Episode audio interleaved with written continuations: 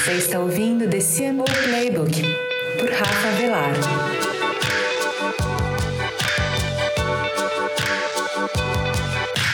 Olá e seja bem-vindo a mais um episódio do The CMO Playbook. Eu sou seu host, Rafa Velar, e toda semana eu entrevisto executivos de marketing das principais empresas do país, criando uma oportunidade única para você conhecer mais sobre como são construídas as maiores marcas do Brasil e do mundo. Esse é o episódio de hoje.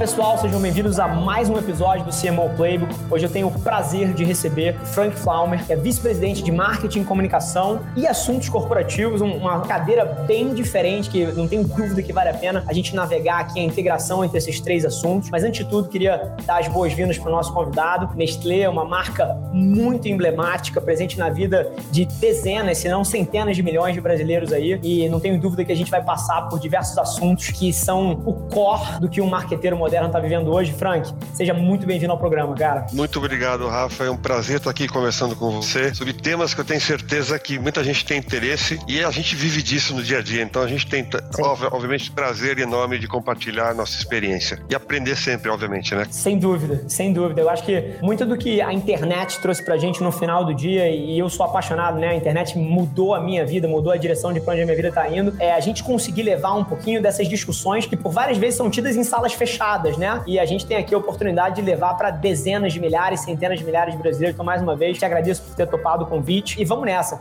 Antes da gente começar, eu acho que seria quase que irresponsável a gente engatar nos assuntos aqui sem pedir para você dar uma letra um pouquinho sobre a tua história. Você é uma pessoa que tem uma carreira brilhante no mercado de marketing e comunicação, com passagem desde grandes nomes de criatividade até grandes anunciantes. Então, Frank, antes da gente entrar nos 944 temas, que eu não tenho dúvida que a gente tem que passar por aqui para levar mensagens interessantes para nossa audiência, conta em dois, três minutos um pouquinho da tua história antes de você chegar na cadeira de VP da Nestlé. Olha, Rafa, é, eu, eu sou publicitário, eu sou um cara que sempre trabalhou com marketing, comunicação. Os primeiros anos da minha carreira foram todos em agência. Eu comecei numa agência muito pequena, nova iorquina, chamada Wall Street Green. Depois ela foi comprada pela BBDO, eu passei a ser BBDO. Voltei para o Brasil, trabalhei na UMAP. Depois eu, me, eu migrei para uma agência local chamada Salles, que depois foi comprada por uns americanos muito criativos e passou a ser Salles Darcy. Essa, essa empresa, junto com a Léo Burnell, se juntaram e lançaram uma holding que estava prestes a lançar a, as ADRs na bolsa, e aí o grupo Publicis foi lá e comprou tudo, tá? Então,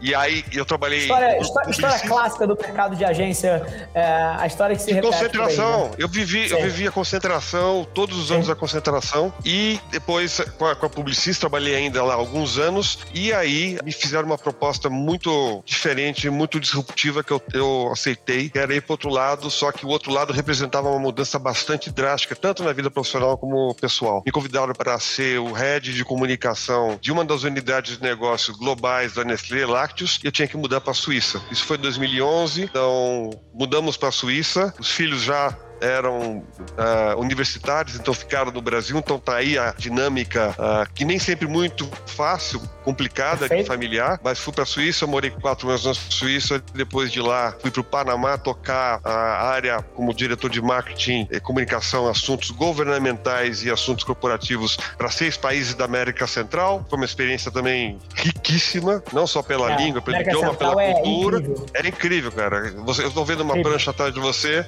Se você curte isso, você já deve ter passado por Costa Rica, El Salvador, tem, tem muita coisa boa lá. E depois, uh, obviamente, muita saudade de, do Brasil, né? E eu voltei pro Brasil faz dois anos e meio e tô nessa posição desde setembro de 2018. Então, muito rápido, essa foi minha trajetória. Três países além do, do Brasil. Muito feliz de estar na Nestlé, é um dos maiores mercados para Nestlé no, no mundo, né? muito importante para não só para as Américas, mas para o mundo Nestlé Nestlé como um todo. Sem dúvida.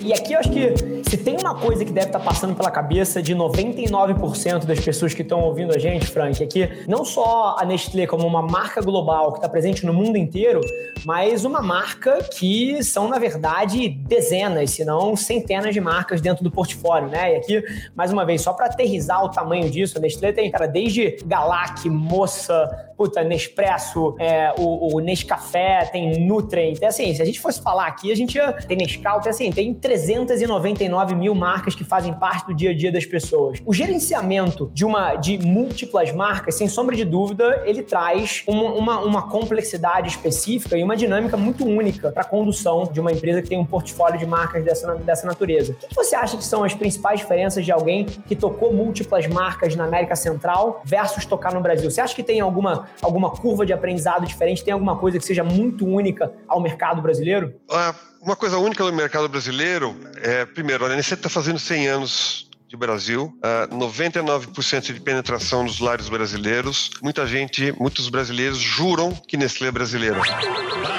Não sabe que Nestlé é uma empresa suíça por causa da proximidade, da familiaridade, né? E para ser mais preciso, Rafa, nós estamos falando de quase 200 marcas no Brasil, estamos falando de 14 unidades de negócio que trabalham essas 200, quase 200 marcas em 21 categorias. Ou seja, é muito complexo. E possivelmente deve ter dois ou três mercados da Nestlé no mundo que tem essa complexidade, o tamanho de portfólio que a gente tem no Brasil. Então, acho que está aí a, pegada da Nestlé no Brasil. Né? É, é, muito grande, muito complexo, e aí que vem aquela coisa que a gente fala sempre, a gente vê sempre nos livros que tratam do tema, a gente necessariamente todo dia tem que fazer escolha. Você não pode querer abraçar esse mundo todo, você tem que fazer escolhas, priorizar para poder uh, uh, fazer o trabalho bem feito. Incrível. E, e, e aqui vamos adicionar mais uma camada de complexidade dentro, dentro dessa problemática. Então vamos lá, aterrizando para quem está ouvindo a gente. A Nestlé é uma marca global, tem presença no mundo inteiro. No Brasil, como você falou, são mais de 200 marcas e o, e o gerenciamento de estratégias para múltiplas marcas numa mesma empresa, sem sombra de dúvida,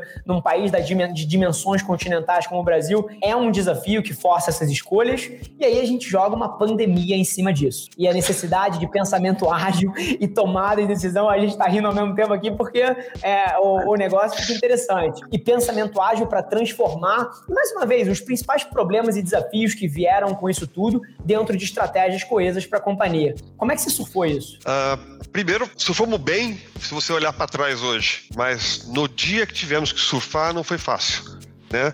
Ah, na verdade, a gente teve uma postura muito humilde de vamos nos reunir, uma reunião operacional todo dia, discutir todo dia, e a gente tem até hoje essa reunião operacional, tá? para você poder estar tá com o pulso no mercado o tempo todo. Então, uma postura humilde de aprendizado diário e vendo já o começo da pandemia, a velocidade que estava sendo imprimida no começo da pandemia, a gente falou assim: nós temos que tomar decisões rápidas, mesmo que não sejam as mais corretas, a gente corrige no meio do caminho, mas a gente tem que tomar uma decisão que tenha que ser implementada em 24 24, 48 horas no máximo, porque é essa velocidade que, que o mercado está. E foi uma loucura. A gente, na, na, verdade, não sabia exatamente como é que ia terminar a semana, um mês, o semestre, o quarter, mas uh, a gente sabia que a gente tinha que dar essa, uh, esses tratos a essa bola. E a coisa do pensamento ágil não era uma rotina para tudo que a gente fazia na Nestlé, obviamente, passou a ser. Ou seja, em vez de você dar prioridade para o indivíduo, vamos dar prioridade para o time. Em vez de você pensar na marca, na categoria, no produto, vamos pensar no projeto. Qual é o objetivo, a visão desse projeto? Quem são as pessoas que podem estar nesse projeto, que vão agregar valor, sabendo que a gente quer chegar nesse ponto? Então,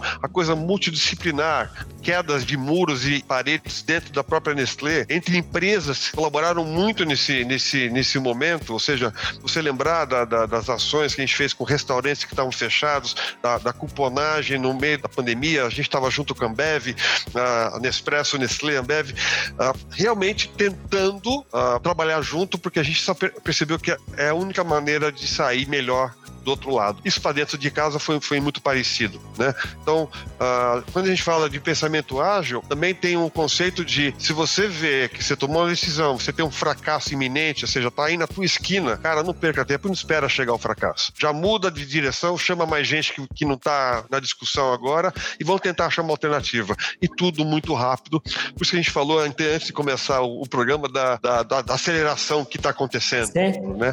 Ou seja, como tava, tá, tá difícil planejar planejar né, da maneira que a gente está acostumado a fazer.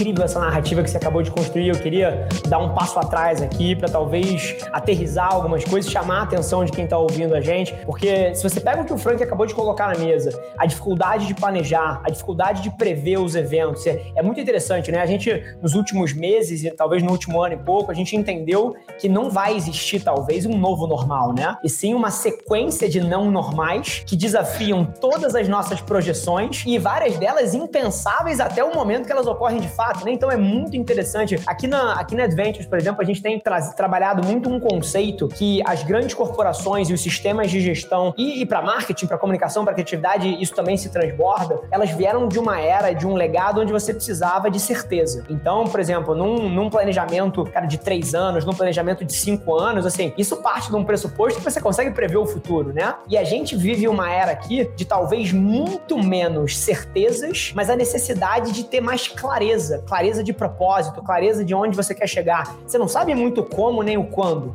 mas você sabe para onde você está indo. E aí, tudo que você falou de criar os times, criar fóruns de decisão um pouco menores e mais ágeis por projeto, sem olhar a categoria, olhando a pessoa, olhando o indivíduo que pode tomar essa decisão, isso se tornaram ferramentas fundamentais. É incrível ouvir você dizendo isso, e aqui acho que seria quase que irresponsável eu não puxar um, uma âncora, porque mais uma vez a Nestlé, com essas três camadas de complexidade que a gente acabou de mencionar, como é que você faz um planejamento de 3, 5 anos? Porque eu sei que todas as grandes companhias fazem, a gente participa de alguns aqui até hoje. É, como é que você tem tocado esse tipo de desafio aí? Olha, eu vou voltar um pouquinho para trás, lá por volta de novembro, outubro de 2019, quando a gente estava com o planejamento do ano seguinte, 2020, pronto. Então, 2019 com planejamento de 2020 pronto. Pronto para implementar, tudo certo, validado, todo mundo feliz, etc. E aí, no começo do ano, possivelmente 75% das coisas que a gente tinha planejado foram pro lixo e rapidamente a gente teve que, planejar tudo de novo. Agora, quando você coloca, como você está me perguntando agora, uma, uma perspectiva de 3 a 5 anos, cara, eu não sei nem responder. Uh, nós estamos nesse momento fazendo um planejamento de 3 e 5 anos, que, que a gente tá. vai aprovar no meio do ano. Uh, uma certeza, aí acho que você já matou a charada, é ter o um norte e uma claridade muito, muito, muito precisa de onde a gente quer chegar e como a gente vai chegar. Os meios, as ferramentas, isso pode mudar tudo, né? Ainda mais mais no universo de, de 3 a 5 anos. Uh, eu ouvi de muita gente, eu acho que você também vai concordar, que a pandemia acelerou as coisas de uma maneira assombrosa. Né? Muita gente fala que viveu um ano em um mês, viveu cinco anos em cinco meses. Então, coloca, faz a, faz a regra de três, três a cinco anos é o meu planejamento, então eu tô falando que eu tô planejando planejamento de 20 anos. 9 a 15 anos, né? Impossível, né? Impossível. Então, vamos determinar os pilares de planejamento que vão nortear, vamos tentar aterrizar o máximo que a gente conseguir com a melhor informação que a gente tem hoje e com a mesma humildade que a gente entrou essa, essa, essa pandemia, nós vamos entrar nesse planejamento. Cara, tá funcionando? Vamos. Não tá funcionando? Muda. Tá funcionando, mas pode dar uma, uma, uma melhorada em algum algumas dimensões daquilo que você planejou, vão fazer. Então, eu acho que o planejamento de 3 a 5 anos não vai ficar intacto nem no primeiro ano. Eu acho que a tendência é a gente, é a gente obviamente, ser muito flexível e se adaptar a tudo que está acontecendo. Não, incrível. E aqui, vamos, vamos tentar aterrizar aqui em alguns exemplos reais de como vocês lidaram com isso. Quem, quem acompanha as marcas da Nestlé um pouco mais de perto, ah, e aí eu estou juntando duas informações, você me diz se eu estou se eu falando merda ou se eu, se eu fazendo a correlação correta. A primeira delas é que você me disse que você jogou fora 75% do teu planejamento entre 2019 e 2020 frente aos desafios da pandemia, que mais uma vez, assim, toda a empatia do mundo pelo momento duro que o país passa e passou, mas acelerou muitas coisas e forçou a gente a tomar decisões diferentes. E aí, quem acompanha um pouquinho mais de perto a Nestlé, viu vocês, por exemplo, fazendo cases muito interessantes em novas redes, como por exemplo TikTok. Por um outro lado, viu vocês operando estratégias de influenciadores com mais de 50 anos, que é uma coisa até que a Daniela Caxis tem falado muito também sobre o Grey Ocean, né? A oportunidade de você falar com um cohort que por muitas vezes ficam alienados das estratégias de comunicação um pouco mais clássicas. Conta um pouquinho pra gente de onde nasceram algumas algumas dessas iniciativas, como o TikTok e influenciadores com mais de 50 anos, e um pouquinho do, dos aprendizados que isso talvez possa trazer para alguém que está ouvindo a gente. Eu acho que antes da pandemia, nós tínhamos uma filosofia interna de inovação. Né? A gente tá. falava sempre muito de orientação externa, ou seja, olhar o que o mundo está fazendo, um, um tema de empreendedorismo no sentido de tudo que você faz, faça como se você fosse dono daquele projeto, como se fosse dono da empresa. Cara, isso muda totalmente a maneira que você encara as, as coisas, os projetos que você faz, né? E, obviamente, que também a relação com as verbas que você investe, a agressividade como que você quer aprender para reaplicar, na medida que você está, muitas vezes, explorando territórios que você não conhece. Foi assim com o TikTok. A gente falou assim, vamos explorar TikTok de uma maneira diferente. Vamos recrutar estagiários na plataforma. E quem melhor para fazer uma campanha no TikTok do que os estagiários. Para fazer que os nossos estagiários, que são Perfeito. criaram um desafio. Uh, eu sou totalmente incompetente para isso. Vou começar assumindo isso. Quem sabe é quem está na plataforma. Na melhor das hipóteses, eu sou um voyeur que vou lá dar uma olhada porque eu estou aprendendo. Eu quero ver o que está acontecendo, quais são os desafios mais legais. Mas eu não sou um TikToker. E na Nestlé a gente tem um montão de TikToker. Então uh, fizemos experiências e, de novo, cara, aprender, aprender o que está acontecendo uh, e obviamente sempre pensando que marca tem o fit para aquela plataforma, que desafios que fazem sentido, não gratuitamente, mas desafios que estão alinhados ao propósito da, das marcas. Não pode haver essa desconexão, né? Isso a gente sabe que é fundamental. Então, vamos testar as coisas. E como você usou o exemplo até do, no trem com 50 mais, nós temos umas 200 marcas, 21 categorias, nós temos todo tipo de audiência que a gente tem que tratar. Então, a gente tem que o tempo todo está se reinventando. O, a gente costuma dizer na, na, na, no meu time que não tem um dia igual ao outro. Não tem um dia igual ao outro, porque a gente está tratando com muita coisa diferente todo santo dia. Obviamente, aprendendo, acumulando as cagadas que a gente já fez, não vão fazer essa, vão fazer outras novas, né? Eu acho que essa que é, que é, que é uma, eu acho uma visão uh, inteligente, ou seja, não vamos repetir o erro, cara. Vamos fazer coisas novas, vamos errar novo e vamos aprender. A semana que vem tem que estar tá melhor que essa, né? O ano que vem a gente tem que estar tá melhor que esse ano, né? Então, acho que é uma filosofia simples simples, mas que move as pessoas para frente.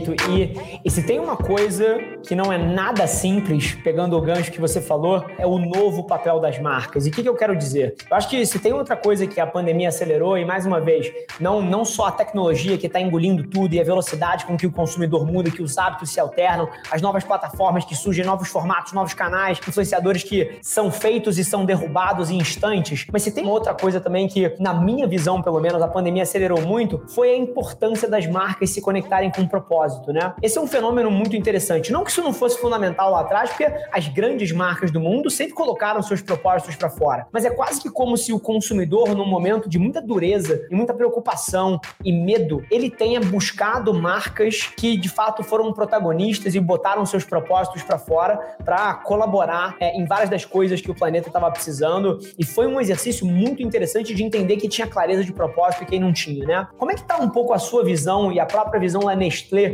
da importância das marcas se comunicarem com propósito e como é que vocês estão olhando para um pouco esse desafio nos próximos 36 meses? Muito, muito boa a tua, a tua pergunta. Eu acho esse tema fascinante. Eu podia ficar aqui Sim. cinco horas falando. Primeiro, a gente tem que quebrar um paradigma do que a gente chama de consumidor. Em comunicação e marketing, se você não entende quem está por trás do consumidor, a pessoa, as motivações, os desejos, os sonhos, você não faz comunicação. Então a gente deixou de falar de consumidor, e consumidor é, é aquela coisa mais transacional que nós estamos falando aqui, é ainda mais no momento de pandemia, quais são as dores dessa pessoa que está sozinha em casa, numa quarentena, com as famílias uh, realmente apartadas.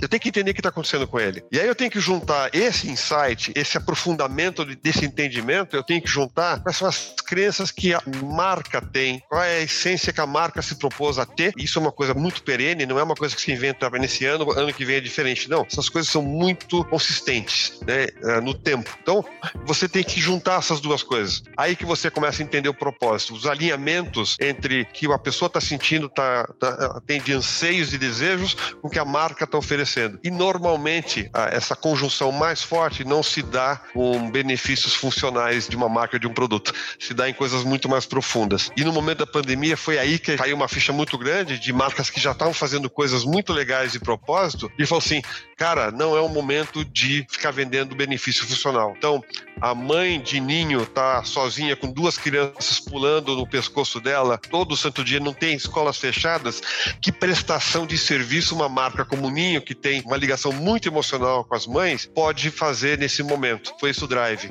Nescau, que tem a ver com a crença que o esporte ensina valores para a vida, o que, que Nescau pode ajudar os pais que estão enlouquecidos com essas crianças, que estão com a energia represada em casa? Que não estão indo para a escola, não estão fazendo esporte, como é que a gente pode ajudar? Foi um insight poderosíssimo para a Nescau e a gente lançou a Liga Nescau, que era física, São Paulo, Porto Alegre e Recife, a gente transformou numa plataforma gamificada e muito mais gente no Brasil inteiro, não só nessas três cidades, participou da Liga Nescau Digital esse ano passado, com esportes novos, inclusive com dança, ou seja, a gente abriu a cabeça, não pode ser só esporte. Se a gente botar essa criançada para dançar na frente da tela, já está valendo, né? Já estão gastando energia energia já estão uh, se ligando ao propósito da marca, que é botar as pessoas se movimentando e tendo uma vida mais saudável. Então, mudou tudo. Muita coisa a gente já estava fazendo e amplificou, outras coisas a gente não estava fazendo, aprendeu e aplicou.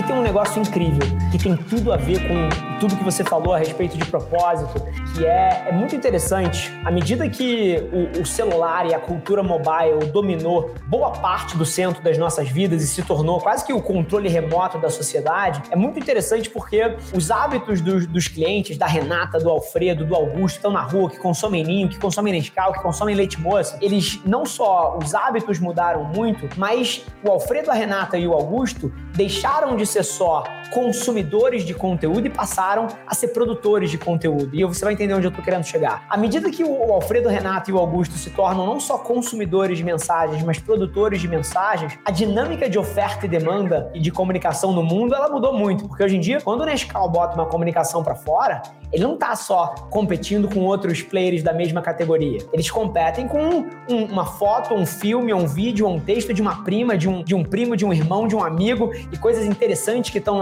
no hype da internet naquela terça-feira à tarde. Isso tornou a dinâmica de competição muito interessante. E é super bacana olhar um pouquinho dos aprendizados da pandemia, porque na hora que a Nestlé se comunica com um propósito, ela está contando uma história, ao invés de comunicar um benefício funcional. E é claro que o benefício funcional tem o seu momento e faz parte da jornada de construção de uma marca e até a compreensão do, do consumidor sobre o produto. Mas as histórias, elas são muito mais poderosas nessa, nessa fase moderna, né? É, é muito interessante observar uma empresa como a Nestlé, a Nescau, Moça e, e todas essas marcas se comportando quase como uma Disney, onde o propósito da marca é contar histórias, construir afinidade por essas histórias e, como uma consequência, o consumidor vai criar uma preferência pelo seu produto. Eu não sei se esse tipo de analogia já passou pela sua cabeça, mas quando você estava tava contando um pouquinho da maneira como vocês reagiram aí dentro, essa foi a primeira coisa que cruzou a minha mente aqui. Não, mas e, e aconteceu muito, porque as marcas têm que criar conversas interessantes. Ela, obviamente, tem que estar alinhada com o seu propósito, tem que estar alinhada com, seu, com a sua moldura de posicionamento desejado. E essa conversa não termina com a marca. Ela pode começar com a marca e tem que continuar. E às vezes a conversa começa com o consumidor, começa com as pessoas e a gente consegue se inserir. Né? Por exemplo, Perfeito. quando a gente faz um desafio no TikTok, possivelmente não é um desafio inédito da Nestlé, é uma coisa que já está rolando, mas que a gente vê conexão, a gente vê afinidade com a marca que a gente tem. Então a gente pode entrar nessa conversa desde que seja de maneira orgânica, uh, honesta, decente e que tenha realmente um sentido fazer parte dessa conversa. Quanto mais orgânico, melhor. Se for forçado, não vai funcionar, ninguém vai se engajar. Então, é, hoje, eu vejo hoje o mundo de comunicação como uma sala circular com 30 portas. Você pode escolher qualquer uma dessas para começar, né? O desafio está em começar pela porta correta. E nem sempre é a mesma porta. Então, não é mais aquele vai e volta super ordenado, com, com um ritmo que todo mundo consegue planejar. Hoje é, é, caótico, mas você tem 30 portas à sua disposição. Você tem que, obviamente, a complexidade é você escolher a porta correta. Aí você usa os dados, você usa os insights, você usa um pouco de experiência anterior que você tem, que na pandemia não valeu muito, porque conforme eu comentei, a experiência da semana passada poderia já não servir mais para essa semana, mas você tem todas essas coisas para se basear e tomar uma decisão. Agora, a minha recomendação é sempre toma a decisão, usa um pouquinho do seu gut feeling, não só se baseia em dados. Eu acho que dados é, são fantásticos, mas eles não tomam decisão por você. Tenha a coragem de tomar a decisão e se você tomar a decisão errada, corrige rápido, vá para outro caminho, relê os, os, dados, conversa com gente, traz gente que tem uma visão diferente sobre o mesmo problema, o mesmo uh, projeto e vai e vai embora. Perfeito. Agora, fica um recado aí para os nossos pares, amigos CMOs, que num mundo onde você tem 30 portas e tantas conversas rolando, a pior coisa que você pode fazer é tentar criar a 31 primeira porta, né? É, já tem Ou tanta abrir todas. coisa. Ou abrir todas. Abrir todas. É, é, é, super interessante isso. Quando eu olho para o comportamento de muitas das marcas que não entenderam tudo que você falou agora, elas estão preocupadas em criar a 31 primeira, 32 segunda, 33 terceira porta, ao invés de abrir as portas e dar vazão para as conversas que já estão aí fora. É curioso isso, né? É interessante, é interessante o que você está falando, porque tem muita coisa acontecendo e que faz sentido para as marcas se engajarem. A gente não precisa Sem começar dúvida. uma coisa inédita. Agora, claro, quando eu tenho um insight claro, poderoso de um ser humano, não de um consumidor, eu tenho uma big idea, tem um, um, um propósito claro, eu consigo fazer essas coisas uh, se juntarem, criar uma ideia que é inédita, a porta que eu vou abrir, mesmo tendo essa ideia, também vai importar. Não é simplesmente como a gente fazia no começo do mundo do marketing, ah, eu colocar o 30 segundos está resolvido. Não, eu, ainda assim, essa ideia, ela performa, ela desempenha melhor em uma porta e não na outra porta. Então, é uma discussão também de canal, não é só uma discussão de mensagem, não é só uma Perfeito. discussão de ideia Canal é fundamental hoje em dia. Aliás, eu prefiro começar a conversa pelo canal, não pela ideia, que é uma coisa que deturpa um pouquinho o que todo mundo acreditava que era o começo de tudo. Ah, não, começa pela ideia, vamos por 30 segundos, está resolvido. Não, meu problema de marketing, meu desafio de comunicação, quais são os canais, vou olhar os dados. Agora eu vou pegar essa ideia que eu tenho e eu vou executá-la e a execução não é igual para tudo, ela varia Contextualizada para a porta que você abriu. A porta que eu quero abrir. A performance vai ser muito diferente. Não é aquela coisa que os americanos falam, one size fits all. É tudo hoje muito feito dependendo do canal que você escolheu, a porta que você decidiu abrir. Incrível, Frank.